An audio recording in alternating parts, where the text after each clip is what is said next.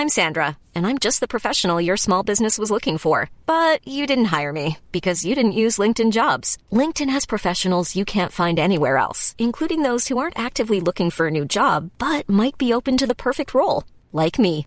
In a given month, over 70% of LinkedIn users don't visit other leading job sites. So if you're not looking on LinkedIn, you'll miss out on great candidates like Sandra. Start hiring professionals like a professional. Post your free job on linkedin.com/people today.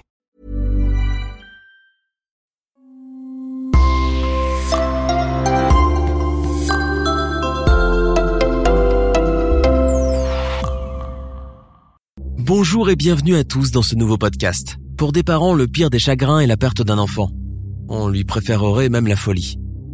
Mais le pire du pire, c'est avoir son enfant mort sans l'avoir vu mort.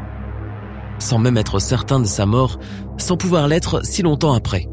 Les parents de la petite Estelle ont vécu le pire qu'il était possible de vivre sur Terre, et presque 17 ans plus tard, ils se battent toujours férocement dans l'espoir de faire éclater la vérité. Voici aujourd'hui l'histoire de la disparition d'Estelle Mouzin.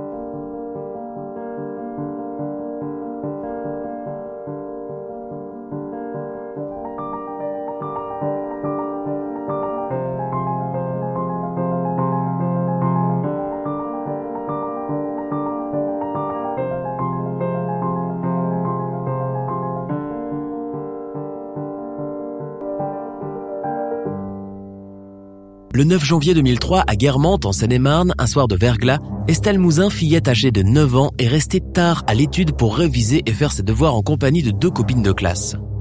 Aux environs de 18h, elles quittent l'école et font un bout de chemin ensemble. Quelques minutes plus tard, Estelle dit au revoir à sa première camarade, puis à l'approche de la boulangerie du village, elle dit au revoir à sa deuxième copine. Et là, elle se retrouve toute seule à 750 mètres de chez elle, la rue est déserte, aucun voisin, revenant de son travail juste à ce moment-là où, sortant promener le chien, tout le monde est calfeutré chez soi car il fait terriblement froid ce soir-là. Une passante au loin aperçoit Estelle s'éloigner en direction du domicile de ses parents, quelques centaines de mètres plus loin. La passante se fait la réflexion que tout est bien trop tranquille dans la rue et le paysage du soir bien silencieux, le calme qui précède un malheur. Cette passante a été la dernière personne à l'avoir vue, car Estelle s'est bien et bien volatilisée avant d'arriver chez elle. À 19h, sa maman inquiète téléphone aux voisins et à des amis. Personne ne sait où elle est. Elle prend alors sa voiture, fait le tour du quartier et le chemin de l'école à la maison. Pas de traces d'Estelle. En instance de divorce, Suzanne Mouzin, la maman à la garde de ses deux filles, Lucie 14 ans et Estelle 9 ans. Quant à Arthur, le grand garçon, il vit avec son père à 60 km de là hors du village. Comme Estelle ne donne pas signe de vie, Suzanne, désemparée, appelle le papa qui se met immédiatement en route pour Guermantes. À 21h, ils appellent le commissariat pour signaler la disparition. Policiers, voisins et amis se mettent à la recherche d'Estelle dans les rues de Guermantes, dans le froid et la nuit, à la lampe torche. Ils se disent qu'elle a peut-être glissé sur du verglas, qu'elle est tombée dans un fossé ou dans le lac gelé près de chez elle. À 3 heures du matin, les recherches sont suspendues. Pas un signe, pas un indice, pas une piste n'a été trouvée. Il faut se rendre à l'évidence, Estelle a été enlevée. Dès le lendemain, une enquête est ouverte. Logiquement, on interroge les deux camarades de classe d'Estelle, mais elles ne savent absolument rien. Les enquêteurs s'intéressent alors aux parents, d'autant plus qu'ils étaient en instance de divorce. Ils vérifient leurs agendas et leurs appels téléphoniques et interrogent les amis en commun. Ces vérifications concluent que c'est un couple tout à fait normal qui divorce, certes, mais sans heurts. À la disparition de leur petite fille Estelle, chacun réagit différemment selon sa personnalité. Suzanne, la maman, reste tous les jours prostrée devant le téléphone dans l'attente des nouvelles. Mais Eric, le papa, est animé par la colère, fait pression sur les policiers et parle régulièrement aux médias. Il veut que l'avis de recherche soit vu par un maximum de monde. Il veut retrouver sa fille le plus vite possible et ça se comprend. Ce n'est que la réaction parfaitement normale d'un père désemparé. Mais les enquêteurs n'ont toujours aucun indice et pas l'ombre d'une piste. Rien. Alors pourtant que des moyens colossaux, tant humains que techniques, sont mis en place à l'affût de la moindre hypothèse, du moindre bout d'espoir pour retrouver la petite Estelle. Déterminé, Eric Mouzin lance un appel à témoins sur les médias. Le public ne tarde pas à répondre et presque immédiatement, des milliers d'appels et de signalements, des dizaines de pistes, sont signalés dans toute la France. Estelle a été vue par-ci, par-là, en compagnie d'un homme ici, d'une femme par là-bas. La police s'active et vérifie tout, mais aucune de ces pistes ne se révèle sérieuse. Quatre jours après la disparition d'Estelle, la police identifie 80 personnes qui sont passées par Guermantes le soir de la disparition d'Estelle. Un questionnaire est distribué à tous les villageois, un travail de fond à la recherche d'une piste valable. Le 14 janvier, une grande perquisition est lancée dans le village. Les gendarmes bloquent toutes les sorties et les entrées de Guermantes. Un grand nombre de policiers est mobilisé pour fouiller les 350 maisons du village, mais en vain. Les garages, les granges, aucun indice quel qu'il soit n'est trouvé, et les enquêteurs sont dépités. Finiront-ils par avoir une piste? Eh bien oui, mais pour cela, il faudra attendre six longs mois. Un jour, un homme se signale et appelle la police. Il leur explique que sa fille de 9 ans, qui fréquente la même école qu'Estelle, vient de lui avouer que quelqu'un a tenté de l'enlever elle aussi un soir, une semaine avant la disparition d'Estelle un homme dans une camionnette blanche. Un portrait robot est alors réalisé mais personne n'identifie le suspect sur la photo. Pourtant, c'est grâce à ce témoignage qu'on commence à faire la liaison avec un terrible tueur en série. Il s'appelle Michel Fourniret et il est surnommé l'ogre des Ardennes. Il a été arrêté la même année en Belgique pour le meurtre de huit jeunes filles. Il a aussi déjà été arrêté en France pour attentat à la pudeur et violence sur jeunes filles de moins de 15 ans. Il a donc le profil et en plus, il ressemble étrangement au portrait robot décrit par la camarade d'Estelle. Type européen, lunettes, habillé négligemment.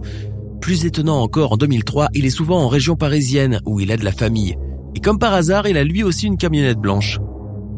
Il devient donc le premier suspect sérieux de l'affaire. Mais l'homme dispose d'un alibi. Au moment du meurtre, il avait tenté d'appeler son fils depuis son domicile en Belgique pour lui citer son anniversaire. Cet appel auquel son fils n'avait pas répondu a été attesté par des relevés téléphoniques. Puisqu'il ne pouvait pas être en même temps en Belgique en train de passer un coup de fil et en France en train d'enlever une petite fille, la piste Fourniret est alors abandonnée. En 2007, l'enquête piétine depuis maintenant plus de 4 ans, et alors que personne ne s'y attend, Michel Fourniret écrit au président de la chambre d'instruction de la cour d'appel de Reims pour demander à être entendu sur plusieurs affaires, dont celle d'Estelle Mouzin. Pire, Fourniret souhaite même parler à la famille Mouzin, la justice sait bien que Fourniret n'est pas le meurtrier puisqu'il a un alibi en béton, alors le parquet général rejette sa requête jugée irrecevable car selon le parquet, Fourniret ne cherche qu'à jouer avec la justice. De toute façon, Fourniret finira par nier toute implication dans cette affaire. Dix ans plus tard, l'expertise de milliers de poils et de cheveux prélevés dans la camionnette de Fourniret après son arrestation n'est pas concluante. Toutes ces recherches n'ont pas permis de retrouver l'ADN de la jeune fille. Rien ne confond donc Fourniret dans l'affaire de la disparition d'Estelle Mouzin et les enquêteurs sont bien forcés d'écarter définitivement Fourniret. Les années passent et les proches luttent pour que la jeune fille ne tombe pas dans l'oubli. Chaque année, ils organisent une marche silencieuse dans les rues de Guermantes en portant des banderoles et des photos d'Estelle. Le pauvre papa d'Estelle ne veut surtout pas que l'enquête soit abandonnée. Il veut retrouver sa fille morte ou vivante et avec le temps qui passe, il préfère même qu'elle soit morte plutôt que séquestrée par un pervers sexuel. En 2010, l'avocat des parents d'Estelle Mouzin demande à la justice d'expertiser trois scellés, exhumés du dossier de Michel Fourniret, qui a été condamné à la perpétuité deux ans plus tôt. Deux pièces retiennent surtout l'attention de l'avocat de la famille. Il s'agit de lacets blancs et de gants noirs. En effet, le jour de sa disparition, Estelle Mouzin portait des bottes blanches à double lacet, également blancs, et des gants noirs sont mentionnés sur l'avis de recherche de la fillette. Une piste finalement abandonnée par les enquêteurs qui n'ont pas été en mesure d'établir le lien entre les dites pièces et Estelle Mouzin. La ronde des fausses pistes n'en finit pas et de multitudes d'histoires rocambolesques qui ne mènent à rien de tangible pour l'évolution de l'enquête. Les parents d'Estelle sont désormais désespérés. La maman a choisi de se couper des médias et refuse la plupart des interviews. Le père, lui, s'est remarié et tente d'avancer dans sa vie, tout en se battant toujours férocement pour connaître un jour la vérité sur le sort de sa fille. En 2012, les parents d'Estelle relancent l'affaire à travers leur avocat maître Didier Seban, car ils ont envie qu'une piste soit étudiée en profondeur, celle de pèlerins polonais que Suzanne, la maman, avait accueilli chez elle une semaine avant la disparition d'Estelle. En effet, un fait troublant l'interpelle, la famille de Florence Bloise, 38 ans, disparue le 1er février 2003 à Manille-les-Hameaux, dans les Yvelines, avait elle aussi hébergé des Polonais venus assister à une assemblée organisée à Paris par la communauté spirituelle de Taizé entre fin décembre 2002 et début 2003. À l'époque, la piste n'est pas exploitée car a priori, il n'y a aucun rapport entre les deux affaires.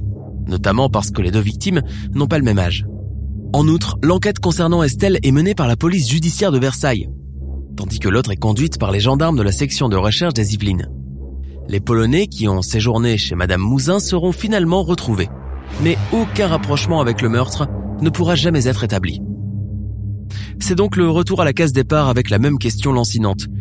Connaîtra-t-on un jour enfin la vérité sur la disparition d'Estelle Mouzin? Sans trop y croire, les policiers espèrent des aveux tardifs un jour.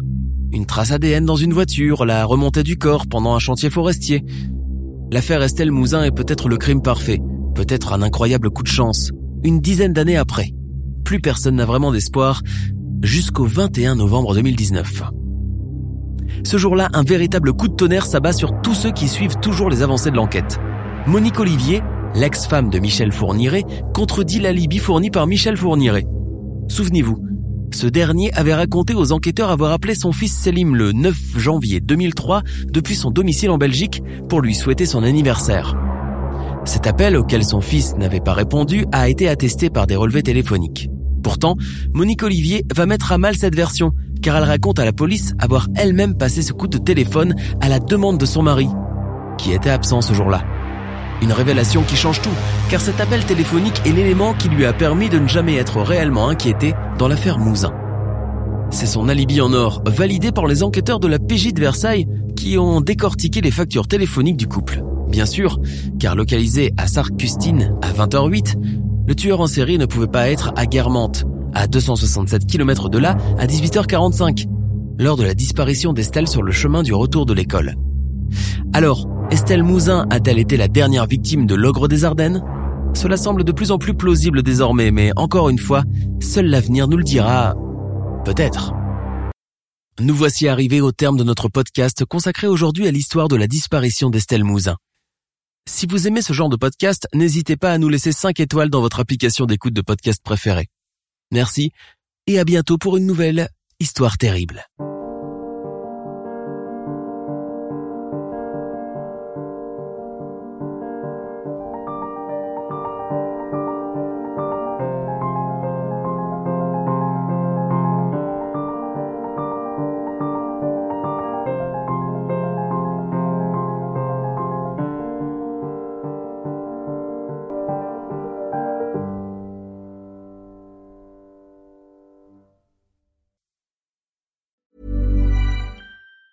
Planning for your next trip? Elevate your travel style with Quince. Quince has all the jet setting essentials you'll want for your next getaway, like European linen, premium luggage options, buttery soft Italian leather bags, and so much more. And it's all priced at 50 to 80% less than similar brands. Plus, Quince only works with factories that use safe and ethical manufacturing practices. Pack your bags with high-quality essentials you'll be wearing for vacations to come with Quince. Go to quince.com slash trip for free shipping and 365-day returns.